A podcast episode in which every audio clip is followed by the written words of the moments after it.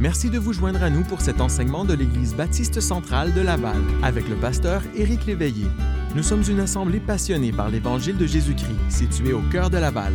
Nous sommes engagés dans notre amour pour Dieu et dans notre service pour notre prochain. Si vous aimeriez en savoir plus sur nous, visitez-nous au www.ebcl.ca. Maintenant, voici un enseignement de la part du pasteur Éric.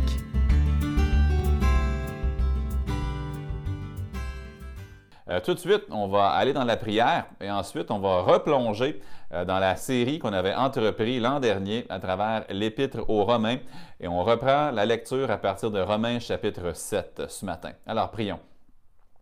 Père, euh, l'Épître aux Romains, c'est une magnifique épître qui nous enseigne que le juste vivra par la foi. Plusieurs thèmes ont déjà été abordés dans cette série.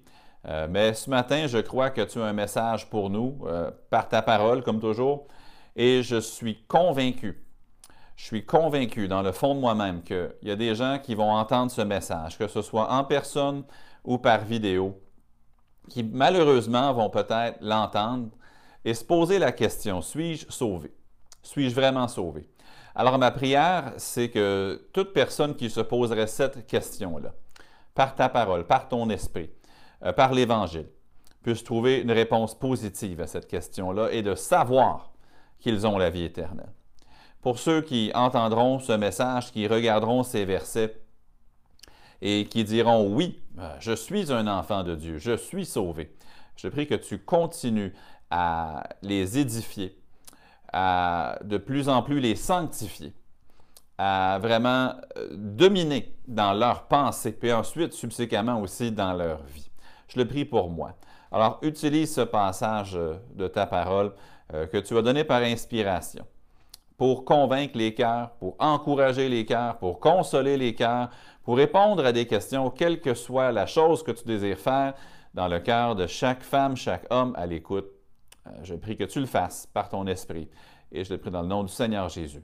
Amen. Donc, je vous invite à me suivre dans Romains chapitre 7 et le verset 14. Romains chapitre 7 puis le verset 14. Et on va lire jusqu'à la, fin du, euh, jusqu'à la fin du chapitre. Pendant que vous le cherchez, euh, comme je l'ai mentionné en introduction, je reprends notre série à travers euh, l'Épître aux Romains. Et on a vu déjà plusieurs thèmes dans Romains.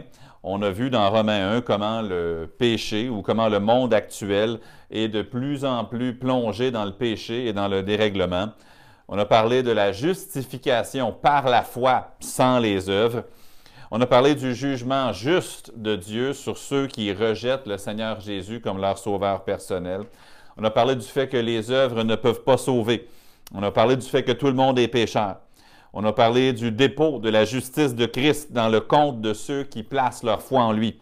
On a parlé du rôle des épreuves dans la vie chrétienne pour nous enseigner la patience et puis nous former à l'image de Christ. On a parlé de la mort de Christ qui prouve pour nous l'amour de Dieu nous avons vu le fait que tous meurent depuis le péché d'Adam et que tous peuvent avoir la vie éternelle en Jésus-Christ.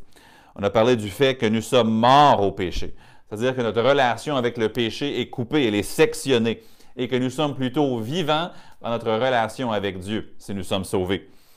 On a vu qu'on ne devrait plus vivre comme esclaves du péché, mais comme serviteurs de Dieu on a vu que la loi n'a plus de pouvoir sur nous. La loi de Moïse n'a plus de pouvoir sur nous parce que Christ a accompli la loi et qu'il est mort. Et on a vu aussi en dernier le dernier message, je pense c'était au mois d'octobre ou novembre, on a vu en dernier que la loi, c'est l'oxygène du péché, c'est-à-dire que euh, la loi provoque notre nature pécheresse.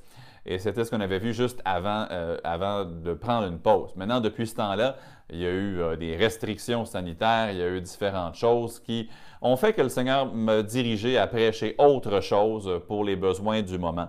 Mais là, le Seigneur me dirige à revenir à Romains et de reprendre cette série-là. Donc, on est dans Romains chapitre 7.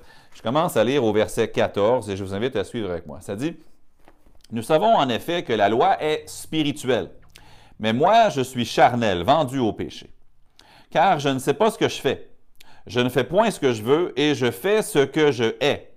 Or, si je fais ce que je ne veux pas, je reconnais par là que la loi est bonne. Et maintenant, ce n'est plus moi qui le fais, mais c'est le péché qui habite en moi. Ce qui est bon, je le sais, n'habite pas en moi, c'est-à-dire dans ma chair. j'ai la volonté, mais non le pouvoir de faire le bien.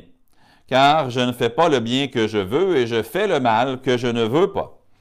Et si je fais ce que je ne veux pas, ce n'est plus moi qui le fais, c'est le péché qui habite en moi. Je trouve donc en moi cette loi. Quand je veux faire le bien, le mal est attaché à moi. Car je prends plaisir à la loi de Dieu selon l'homme intérieur, mais je vois dans mes membres une autre loi qui lutte contre la loi de mon entendement et qui me rend captif de la loi du péché qui est dans mes membres. Misérable que je suis, qui me délivrera de ce corps de mort? Grâce soit rendue à Dieu par Jésus-Christ notre Seigneur. Ainsi donc, moi-même, je suis par l'entendement esclave de la loi de Dieu, et je suis par la chair esclave de la loi du péché. Le titre du message, ça va être le combat d'une vie chrétienne. Le combat d'une vie chrétienne. Si vous êtes chrétien ou chrétienne, êtes-vous frustré par le fait que vous luttez encore avec le péché? Est-ce qu'il y a des moments dans votre vie où vous expérimentez une tentation et que vous vous dites, comment est-ce que c'est possible que je lutte encore avec cela? Est-ce que ça vous arrive parfois d'avoir honte, de demander pardon encore pour le même péché? Parce qu'il vous semble que vous l'avez confessé tellement souvent, ce péché-là. Si la réponse est oui, ben, c'est fantastique. Vous dites, comment ça se fait que c'est fantastique que j'ai une lutte avec le péché? Tu n'as pas lu les versets? c'est clair que Paul dit, misérable que je suis, qui me délivrera de ce corps de mort? Comment peux-tu dire que c'est fantastique? Parce que j'aimerais qu'on aborde ces versets-là de cet angle-ci. C'est seulement les gens qui sont spirituels qui se soucient de leur lutte avec le péché. Donc, je dis que c'est fantastique parce que si ça vous dérange que vous commettez des péchés, c'est bon signe que ça vous dérange. Si ça ne vous dérangeait pas, là, il y a lieu de s'inquiéter. Si vous regardez ce message et que vous vivez dans le péché et que ça ne vous fait rien, c'est inquiétant. C'est mauvais signe. Les gens charnels, souvent ceux qui marchent par la chair, qui sont sauvés, mais qui vivent par la chair, eux ne sont pas tellement généralement intéressés à vaincre le péché, ils sont simplement euh, intéressés à apprivoiser le péché et s'assurer que les conséquences ne sont pas trop dommageables. Alors que les gens spirituels, eux, ne veulent pas contrôler les conséquences du péché, ils veulent vivre en vainqueur sur le péché. J'oublierai jamais une conversation extrêmement triste que j'avais eue avec un homme euh, il y a plusieurs mois de ça. C'est un détenu en prison qu'on m'avait demandé de rencontrer. Puis cet homme-là avait une vie vraiment difficile. Il est arrivé à Montréal. Euh, il venait d'une tribu des Premières Nations dans un village dans le nord du Québec. Il est arrivé à Montréal et puis il s'était mêlé avec des gens de mauvaise vie, des gens qui euh, l'ont entraîné avec eux dans leur dérèglement, dans leur péché, dans l'alcool, la drogue, euh, d'autres habitudes qui malheureusement ont pris le contrôle total de la vie de cet homme-là. Il s'est retrouvé en prison puis je l'ai rencontré alors qu'il était à quelques semaines à peine d'avoir sa libération de prison. On m'avait demandé de le rencontrer pour que j'essaie de raisonner avec lui, parce que cet homme-là, à sa sortie, honnêtement, n'avait aucune intention de changer. Son plan qu'il m'a partagé, c'était de retourner à son ancienne adresse, de retrouver ses anciens amis, de reprendre avec son ancienne copine, de reprendre ses vieilles habitudes. Et son plan, c'était de faire exactement ce qui l'avait amené à être incarcéré. Là, je lui parlais, puis je lui ai posé la question, ne sais-tu pas que si tu retournes à ce que tu faisais, les chances sont fortes que tu reviennes ici? Puis il m'a répondu oui. Il m'a dit, je le sais. Puis là, j'essaie de lui parler pour le motiver à, faire un changement. Puis il ne voulait pas parler de changement. Il allait retourner faire ce qu'il faisait avant et revenir là où il était présentement. Je lui ai présenté Christ, j'ai cherché à lui témoigner, à lui présenter l'Évangile, il n'était pas intéressé. Puis il est sorti du bureau sans avoir la moindre intention d'avoir la victoire sur la vie qu'il vivait. Savez-vous qu'il y a beaucoup de chrétiens qui sont exactement comme lui? Peut-être pas dans l'alcool, peut-être pas dans la drogue, peut-être pas dans la prostitution, peut-être pas dans les crimes violents, mais avec d'autres péchés. Aucun désir de vaincre. Je suis comme ça. Moi, c'est ça. Moi, oui, je le sais que je suis menteur ou je le sais que je fais de la médisance et je le sais que j'ai tendance à parler en mal des gens. Oui, je le sais que j'ai un problème que je ne devrais pas sacrer. Euh, peu importe la chose. Mais je suis comme ça. Puis ils n'ont pas de désir de vaincre. Et ils n'ont aucune déception lorsqu'ils réalisent qu'ils ont commis un péché. Honnêtement, c'est un état spirituel qui est à la fois triste et dangereux.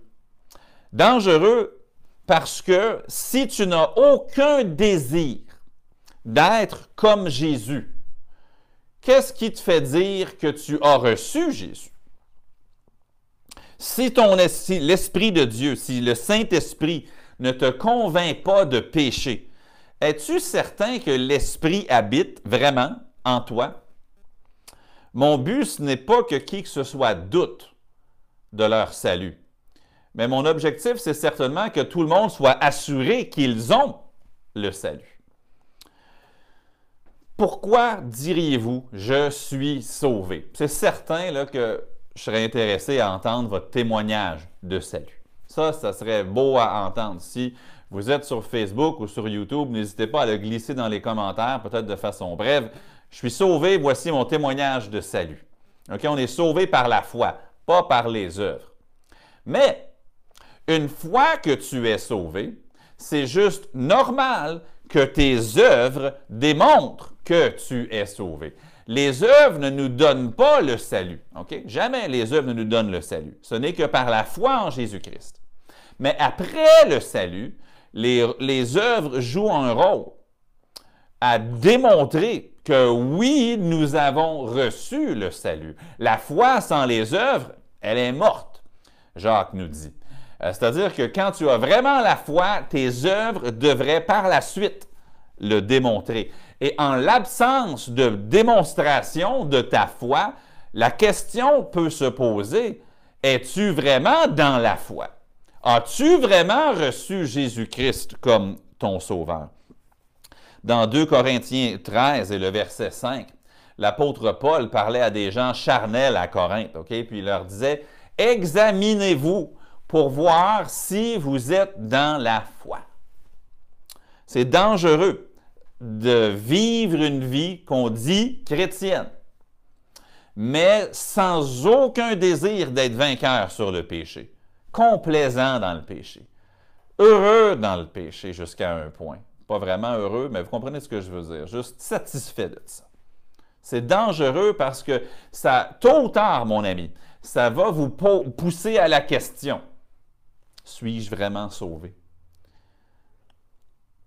C'est triste, pas seulement dangereux, mais c'est triste parce que si le péché ne te dérange pas, même si tu es sauvé, si le péché ne te dérange pas, ça veut dire que tu ne pourras jamais goûter tout ce que Christ veut t'offrir dans cette vie.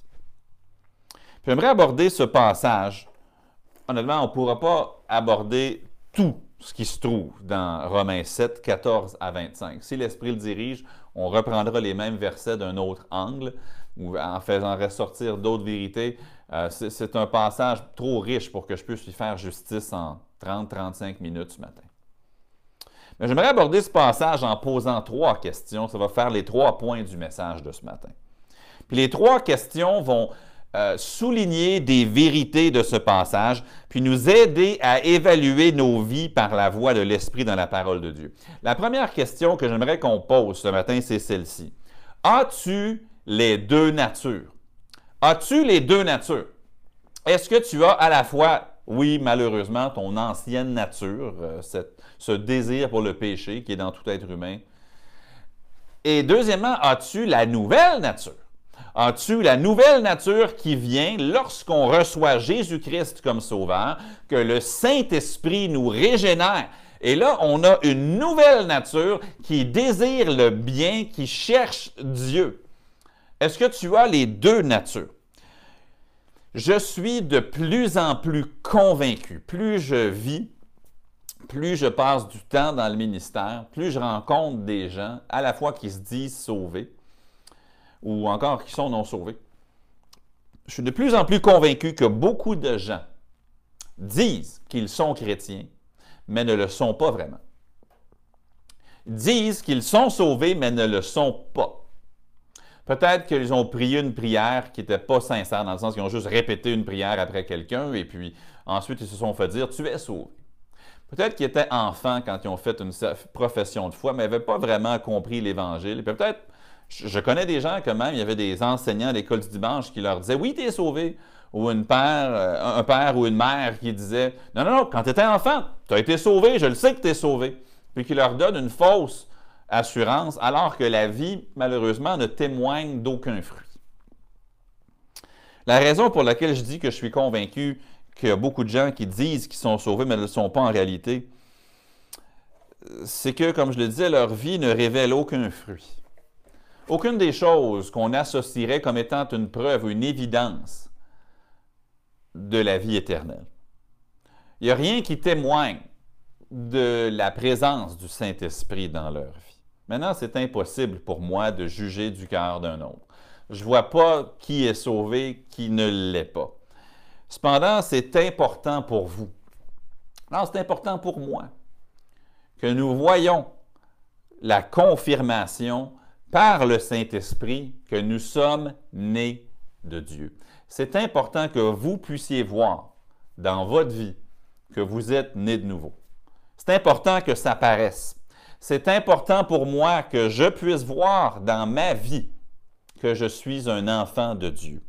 Oui, je sais quand j'ai fait profession de foi. Oui, j'ai un témoignage de salut. Et oui, j'ai été sauvé par la foi. C'est tout.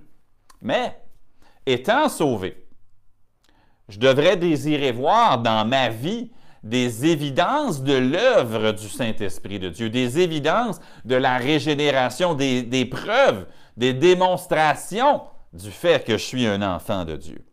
Puis Romains 7 ici nous fait comprendre que ce sont ceux qui ont les deux natures, donc non seulement l'ancienne nature, mais aussi la nouvelle nature, ce sont eux qui ont le désir de voir le péché être vaincu dans leur vie. OK? Paul dit Misérable que je suis, qui me délivrera de ce corps de mort L'image qu'il prend, elle est laide. ok? Parfois, les Romains, qui étaient des maîtres dans l'art de la torture, quand ils voulaient vraiment torturer un prisonnier, ils allaient prendre un cadavre, un cadavre, puis ils allaient l'attacher face à face avec une personne vivante, avec un prisonnier vivant. Donc, le prisonnier était attaché à ce cadavre en décomposition qu'il avait constamment attaché après lui. Et honnêtement, ça pouvait rendre une personne folle, juste ça. Et Paul dit, moi, je me sens comme ça. Je me sens comme un cadavre en décomposition qui est attaché après moi. Qui me délivrera de ce corps de mort? Grâce soit rendue à Dieu par Jésus-Christ notre Seigneur. Paul, il n'aime pas le péché. Il n'y a pas seulement sa vieille nature, on voit sa nouvelle nature qui s'exprime ici par un dédain pour le péché. Je ne peux pas voir le cœur d'une personne, donc je ne peux pas dire qui est sauvé, qui ne l'est pas. Mais je suis très inquiet pour ceux qui se disent sauvés, mais qui ne sont pas dérangés par le péché dans leur vie. Ça m'inquiète. Parce que Paul était très dérangé par le péché qui était dans sa vie. Voyez comment il appelle le mal ou le péché dans ce passage. Au verset 15, il l'appelle ce que je hais. Au verset 16, ce que je ne veux pas. Au verset 19, le mal que je ne veux pas. Verset 20, ce que je ne veux pas. Paul dit, moi, là, ce que je, n'en veux pas. On voit qu'il n'y avait pas juste une ancienne nature qui péchait, il y avait aussi une nouvelle nature qui ne voulait pas pécher. Permettez-moi de bifurquer brièvement vers 1 Jean. Dans l'épître de 1 Jean, on trouve des éléments qui devraient être évidents dans la vie de quelqu'un qui est réellement sauvé. Un des thèmes de 1 Jean, c'est que nous puissions savoir que nous avons la vie éternelle, 1 Jean 5, 13. Donc, soyons clairs, avant même d'aller dans la liste de choses dans 1 Jean qui sont des évidences d'une personne sauvée, je ne dis pas que l'absence, puis là, écoutez-moi faites attention à ce que je dis là. Je ne dis pas que l'absence temporaire, OK, de une ou même de toutes des choses qu'on voit dans un Jean, je ne dis pas que ça veut dire nécessairement que la personne n'est pas sauvée. Je dis juste que ce n'est pas normal et que, honnêtement, il y a lieu de s'inquiéter, de se poser une question si les choses que un Jean associe au salut, des choses qu'on devrait voir dans la vie de quelqu'un suite à son salut, si ces choses-là ne sont pas là, ce serait probablement sage de s'examiner pour voir si on est dans la foi. Première chose qu'on voit, c'est dans 1 Jean 2 et le verset 29, la mise en pratique de la justice. Dans 1 Jean 2, 29, ça dit, Si vous savez qu'il est juste, reconnaissez que quiconque pratique la justice est né de Dieu. Si vos œuvres, si ce que vous faites ne témoignent pas du tout de la justice, si vous pratiquez le péché, puis c'est ça le témoignage de votre vie, c'est pas normal. C'est pas normal. C'est un témoignage que tu es sauvé, mais que tu continues à mettre en pratique. OK? C'est un témoignage de salut, puis que tu continues vraiment à mettre en pratique ce qui plaît au Seigneur. Donc, oui, tu fais le bien. C'est à tout le moins un symptôme que l'Esprit habite en toi. Hein, tu n'es pas sauvé par les œuvres, mais les œuvres servent à rendre témoignage au fait que le Saint-Esprit habite en toi. Donc, non seulement la mise en pratique de la justice, c'est un symptôme du salut, mais deuxièmement, la réticence face au péché. Dans 1 Jean 3, 9, ça dit Quiconque est né de Dieu ne pratique pas le péché, parce que la semence de Dieu demeure en lui. Donc, si tu es né de Dieu, tu ne devrais pas désirer pratiquer le péché.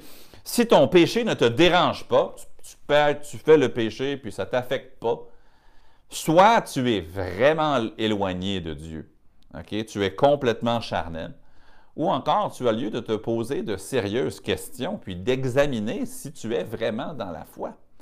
Troisièmement, un chrétien devrait aussi avoir un amour pour les autres chrétiens. Selon 1 Jean chapitre 4 et le verset 7, ça dit, Bien-aimés, aimons-nous les uns les autres, car l'amour est de Dieu et quiconque aime est né de Dieu et connaît Dieu. Un amour pour les autres croyants, euh, ce n'est pas une question de personnalité. Je sais qu'il y a des gens qui sont plus réservés, il y a des gens qui sont plus euh, euh, sociables, mais ce n'est pas de ça que je parle. Si une personne n'a aucun désir pour l'assemblée des saints, si une personne n'a aucun désir d'exprimer de l'amour pour les frères, comment croire que l'amour de Dieu est vraiment dans cette personne-là? 1 Jean 4, 20. Donc, tu devrais avoir non seulement tu devrais pratiquer la justice, non, seulement tu devrais avoir une réticence face au péché, non seulement tu devrais avoir un amour pour les autres chrétiens, tu devrais aussi continuer de croire que Jésus est le Christ. Dans 1 Jean 5.1, ça dit, Quiconque croit que Jésus est le Christ est né de Dieu. Et quiconque aime celui qui l'a engendré, aime celui qui est né de lui. Et personne ne peut perdre son salut. Si Dieu t'a sauvé, ton salut n'est pas dépendant de toi, il est dépendant de Jésus. OK? Tu es sauvé éternellement, tu as reçu la vie éternelle. OK? Personne ne va te ravir de sa main. Cependant, même si tu ne peux pas perdre le salut, si tu arrives, si quelqu'un arrive à un point dans leur vie où ils disent Moi, je ne crois plus l'Évangile, je n'y crois plus, je ne crois plus que Jésus est Dieu, je ne crois plus que Jésus est le Sauveur, tu dois te poser la question quand ils ont fait leur profession de foi dans le passé, étaient-ils vraiment sincères? Ou est-ce que c'était juste un, acteur, une actrice, est-ce que c'était juste faire semblant? Est-ce que c'était faux? Parce que une des évidences d'être sauvé, c'est que nous continuons à croire ce que nous avons cru. Euh, quiconque croit, c'est au présent que Jésus est le Christ, est né de Dieu. De l'avoir cru, oui, ça sauve si c'était sincère. Mais si tu as changé ta croyance depuis, il y a lieu de se poser la question si la croyance était sincère au départ. Il faut continuer de croire que Jésus le Christ, pas pour demeurer sauvé, mais comme témoignage qu'on était vraiment, qu'on est vraiment sauvé. Puis cinquièmement, triompher sur le monde. 1 Jean 5, 4. Car tout ce qui est né de Dieu triomphe du monde. Et la victoire qui triomphe du monde, c'est notre foi triompher sur le monde. Si une personne se laisse emporter par le train du monde, euh, se complaît dans les péchés du monde, sans égard pour une vie sainte, euh, puis qu'on ne peut pas différencier sa vie de la vie d'une personne du monde, la question se pose. Cette personne est-elle réellement en Christ? Et encore, soyons prudents, parce que nous, on ne peut pas voir le cœur, mais on voit les fruits ou l'absence des fruits, puis ça peut être très inquiétant. C'est certain que vous et moi, tant qu'on est dans ce monde, on va pécher. On ne devient pas parfait de ce côté-ci du ciel. On a encore la vieille nature, on le voit dans Romains 7. Mais lorsque, comme Paul ici, vous êtes, dérangé par le péché dans votre vie, c'est bon signe. C'est bon signe si vous êtes dérangé par le péché dans votre vie. Si le péché vous déplaît et que vous en avez honte, c'est bon signe. Si vous avez hâte au jour où le péché n'existera plus, ça c'est bon signe. Mais si l'idée d'aller au ciel où il n'y a plus de péché, ça vous fait donner l'impression que vous allez perdre un ami, ça c'est mauvais signe. Après avoir parlé de naissance et de voir, ici les, les deux euh, natures, la nouvelle nature qu'on reçoit après le salut, j'aimerais qu'on regarde deuxièmement une autre question. Ton identité a-t-elle changé? Ton identité a-t-elle changé? Paul utilise le pronom je 24 fois dans les versets que nous avons lus. Et le pronom moi neuf fois dans ces versets-là, Romains 7, 14 à 25. Il y a une clé ici que je veux qu'on remarque. Dans tous les cas où Paul prend le pronom je et dit je veux, comme dans ce que je veux, dans tous les cas où Paul parle de ce qu'il veut, de ce que je veux, il parle toujours du bien. Il parle toujours de la justice. Ce que Paul veut, c'est la justice. Vous savez, ton identité, votre identité, c'est ce qui est le plus important pour toi. Ce que tu veux par-dessus tout, c'est ça qui va devenir ton identité. C'est ça qui va t'identifier. Je prêchais dans une réunion spéciale dans un collège biblique il y a quelques années. Et puis après la, réunion, les jeunes de l'école biblique venaient me voir, parler, discuter, se présenter, etc. La plupart, en se présentant, faisaient ce que vous et moi, on ferait. Ils me disaient Bonjour, je m'appelle Éric ou je m'appelle un tel ou un autre sauf une étudiante. Elle, quand elle s'est présentée, elle ne m'a pas dit son nom. Elle a dit Bonjour, je suis la copine d'un tel. Au lieu de me dire son nom, de se présenter avec son nom, elle se présentait en tout ce qu'elle voulait que je sache sur elle. C'était qu'elle était la blonde, un Québécois, ou la copine de tel jeune homme. Alors que je lui parlais, j'essayais, euh, sans être trop euh, direct, de lui essayer de découvrir son nom. J'essaie d'apprendre le nom de tout le monde. Et puis là, je, voulais savoir son nom, mais à chaque fois qu'elle devait s'identifier, elle me disait jamais son nom. Elle me disait toujours Je suis la copine de Keanu, un peu comme Keanu Reeves, l'acteur, le même prénom. Le jeune homme avait le même prénom, puis c'était son copain. Et son identité à elle, c'était même pas de me donner son nom, c'était juste de me dire qu'elle était la copine de ce garçon-là. Puis elle est partie, je savais toujours pas son nom, mais je savais une chose. Je savais qu'elle était la copine de ce garçon-là. Son identité, c'était d'être la blonde, la copine, la petite amie, si vous préférez, de ce garçon-là. Ce qu'elle voulait par-dessus tout dans la vie, c'était lui. Ce qu'elle voulait par-dessus tout dans la vie, c'était d'être avec ce garçon-là. Maintenant, pour Paul, son identité à lui, il était clair. Ce que je veux, ce que je veux, ce que je veux, ce que je veux, il voulait plaire à Dieu. Il voulait une relation profonde avec Jésus-Christ. C'était ça, son identité. Et tout ce qui tend à cette relation ou à, tout ce qui émane de cette relation avec Jésus, Paul appelle cela ce que je veux. Tout ce qui pourrait détériorer la relation avec Jésus, Paul appelle cela ce que je ne veux pas. Soyons clairs. Si ce que tu veux n'a pas changé depuis ta profession de foi, ou encore si tu es retourné à ce que tu voulais avant, il y a lieu de se poser des questions. Je ne dis pas que tu n'es pas sauvé. Après tout, le salut ne se perd pas. La plénitude de l'esprit, cependant, peut être absente. Mais ce n'est pas normal de dire qu'on est, enfant de Dieu et de désirer le mal. Ce n'est pas normal de dire qu'on est un enfant de Dieu et de ne pas désirer le bien. C'est quoi votre identité? Votre identité, est-ce que c'est votre désir pour Christ ou votre identité, est-ce que c'est toujours et encore le désir pour ce qui est mal? Parce que si votre identité, ce n'est pas votre désir pour Christ et sa parole et les choses de Dieu et ce qui est bien, si votre ce que je veux, ce n'est pas ça, c'est pas normal. Le combat pour notre identité, c'est pas vraiment dans nos actions, c'est pas comment on s'habille, ce n'est pas notre langage seulement. Euh, ou toute autre chose externe par laquelle on pourrait être étiqueté chrétien. Euh, l'identité, elle est déterminée dans nos pensées. C'est la troisième et dernière question. Tes pensées sont-elles asservies à Dieu? Tes pensées sont-elles asservies à Dieu? Paul, à plus d'une reprise, on voit au verset 22 ici, il dit,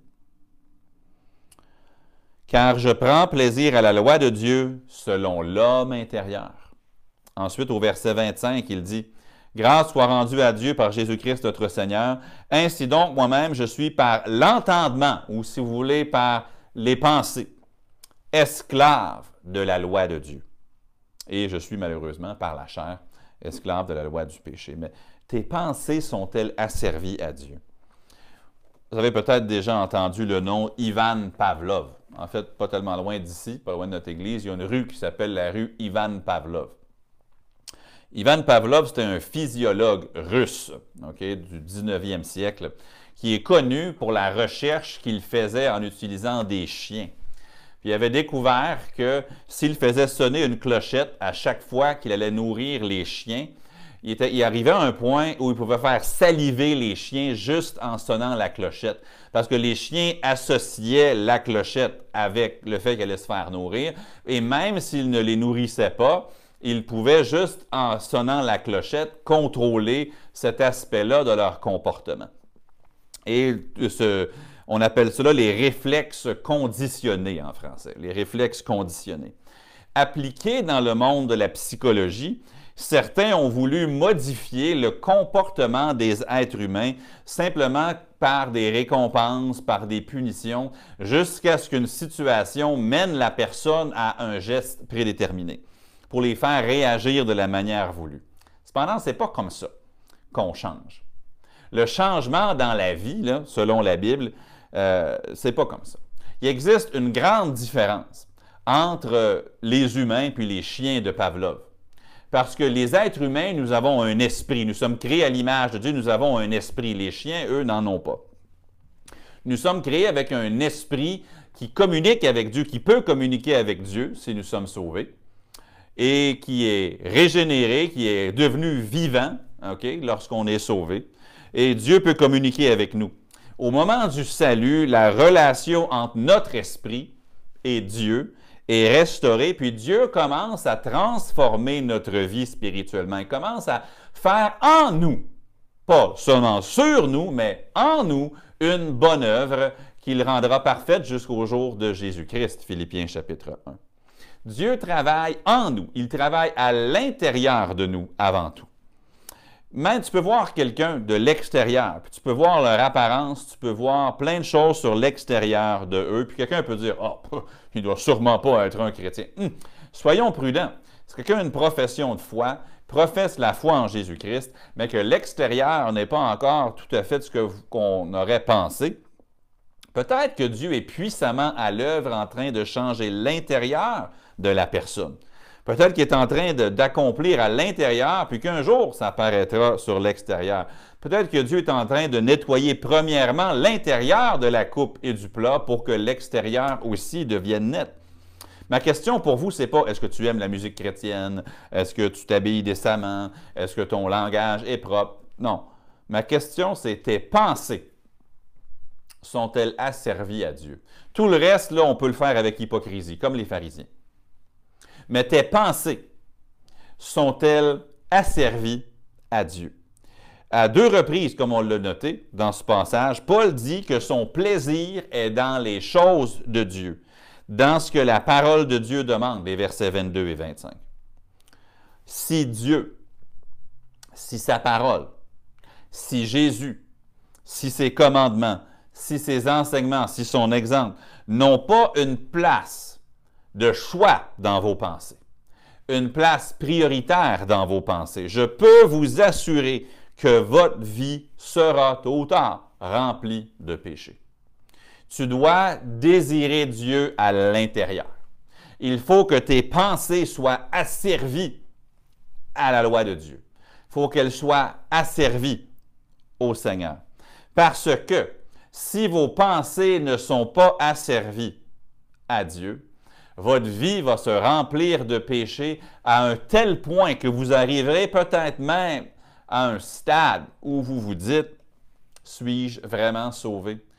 Toutes les personnes dans ma vie à qui j'ai eu à, leur parler parce qu'ils étaient incertains s'ils étaient sauvés ou non, dans le sens qu'ils avaient fait une profession de foi, et puis euh, ils allaient à l'Église, et puis ils se considéraient chrétiens, mais sont arrivés à un point dans leur vie où ils doutaient de leur salut. Dans tous les cas, c'était une de deux choses. Soit c'était parce que leur témoignage de salut était vague, dans le sens où peut-être qu'ils avaient fait une profession de foi très jeune, puis ils s'en souvenaient pas où ils n'étaient pas certains s'ils avaient été vraiment sincères quand on demandait à Jésus de les sauver, puis il y avait une question de mémoire. Ou encore, c'était parce qu'ils pratiquaient le péché. Ils vivaient dans le péché, puis ils se disaient, si je vis de même, suis-je vraiment sauvé? C'était généralement un des deux. Et si vos pensées ne sont pas asservies à Dieu, si vous ne désirez pas Christ intérieurement, si vous ne pensez pas à lui, si vous ne méditez pas sa parole, si vous n'êtes pas renouvelé dans l'intelligence, comme ça dit dans Romains 12, c'est clair que vos actions, vos paroles vont simplement refléter ce qui se passe dans vos pensées. Et jusqu'à un point où on peut arriver jusqu'à douter, est-ce que je suis vraiment sauvé? Maintenant, vous allez toujours lutter avec le péché dans ce monde. Même quand vous êtes sauvé, vous avez encore l'ancienne nature, comme Paul nous le fait comprendre ici. Et cette nature pécheresse-là, elle n'a pas le pouvoir de faire le bien, selon le verset 18. Ça va se manifester cependant de moins en moins alors que Dieu vous sanctifie. Mais cette sanctification-là, ou si vous préférez, cette amélioration progressive que Dieu opère dans votre vie, n'aura pas lieu si vos pensées, ou comme c'est dit ici, votre entendement, ne sont pas asservis à Dieu. Alors, je vous laisse avec deux actions à prendre. Deux choses qu'on peut faire, qu'on devrait faire à la lumière de ce que nous avons vu dans ces versets-là ce matin.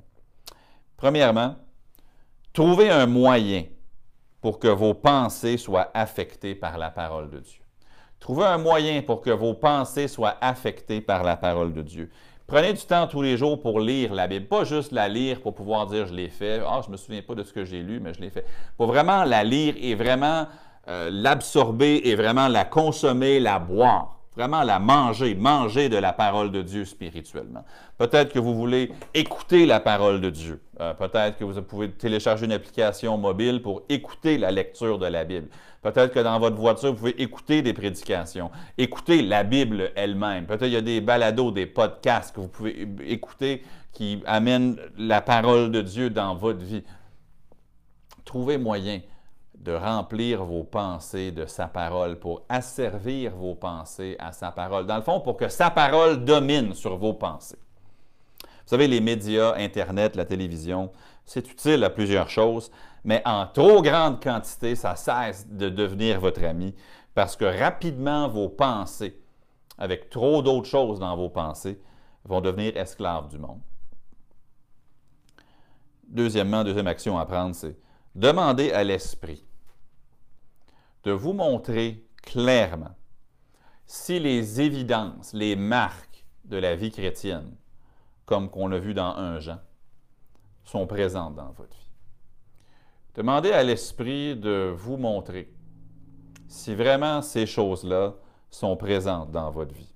Si vraiment vous mettez en pratique la justice, si vraiment vous êtes vraiment réticent face au péché, si vraiment vous avez un amour pour les frères, Vraiment, si, vous continuez de croire en Christ, comme vous l'avez cru en lui pour être sauvé, si vous continuez dans la même croyance, si votre vie triomphe du monde par la foi, 1 Jean 5, 4, que l'Esprit vous montre vraiment si vous marchez en vainqueur. Si la réponse est oui, eh bien, vous avez de l'assurance devant Dieu. Vous n'êtes pas sauvé par les œuvres, je n'ai pas dit ça. Je veux juste dire que vos œuvres rendent témoignage au fait que vous êtes un enfant de Dieu? Mais si la réponse est non, ces choses-là ne sont pas présentes dans ma vie, puis ayez le courage de faire face à la situation, puis de demander les questions difficiles. Est-ce que c'est parce que je suis un chrétien charnel qui est soumis à la chair et non à l'esprit? Ou pire, est-ce que je suis vraiment hors de la foi? J'ai jamais vraiment été sauvé. Mon but, honnêtement, ce n'est pas de douter, dans le sens de vous faire douter de votre salut. Mais j'aimerais quand même vous provoquer à vraiment considérer l'assurance de votre salut. Parce que la foi sans les œuvres, elle est morte. Et ce que je retiens de l'apôtre Paul, c'est sûr qu'il y a beaucoup d'autres choses dans ces versets-là qui sont magnifiques, qu'on aura sûrement l'occasion de regarder en temps et lieu dimanche prochain ou un autre tantôt. Mais avez-vous une soif pour ce qui est bien? Avez-vous un dédain pour ce qui est mal dans votre vie? Est-ce que vraiment vous êtes différent? Est-ce que vous avez les deux natures? La nature qui désire le bien surtout. Est-ce que votre identité a changé? Ce que vous voulez, c'est ce qui plaît à Dieu, ce qui tend à votre relation avec Jésus. Puis vos pensées, elles servent quoi? Est-ce qu'elles servent le péché? Est-ce qu'elles servent le monde? Ou est-ce qu'elles sont asservies à Christ? Imbibées de la parole de Dieu, de ce qui est bien. Demandons à l'Esprit de nous aider avec ça. Seigneur Jésus, merci pour ta parole.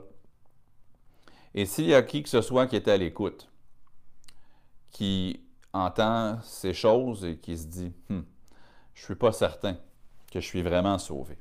Seigneur, tu connais mon cœur. Mon, but, ce n'est pas de causer le doute, mais c'est d'avertir que ce n'est pas normal.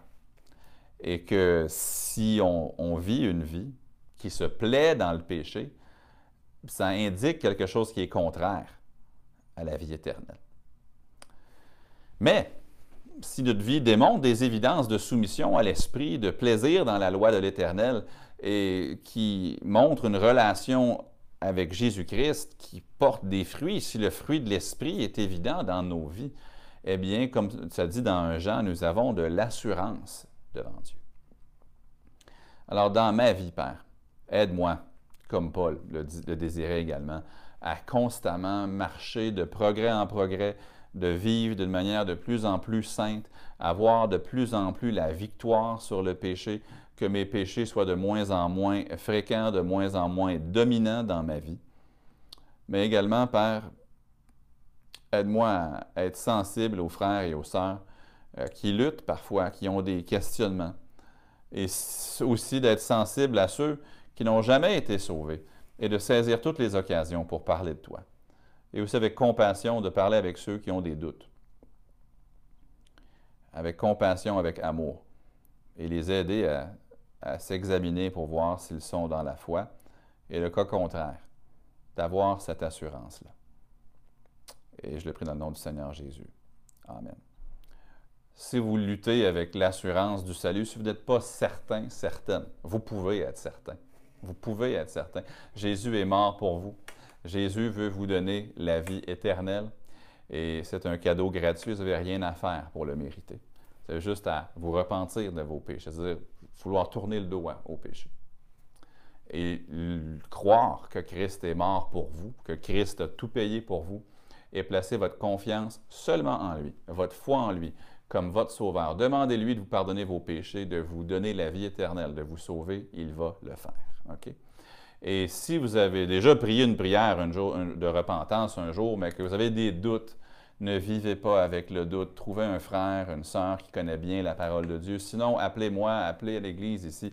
Ça va nous faire, ou écrivez, ça va faire un plaisir de vous aider à vous débarrasser des doutes par la parole de Dieu. Merci d'avoir écouté aujourd'hui. Peut-être était-ce votre première fois à nous entendre? Eh bien, nous croyons que la décision la plus importante que vous puissiez prendre est de connaître Jésus personnellement comme Sauveur. Pour en savoir plus, contactez-nous à travers notre site web au www.ebcl.ca. Peut-être êtes-vous un auditeur régulier. Rien ne nous ferait plus plaisir que de vous recevoir en personne. Les détails de nos réunions se trouvent sur notre site web. Nous vous souhaitons une agréable journée dans la grâce de Dieu.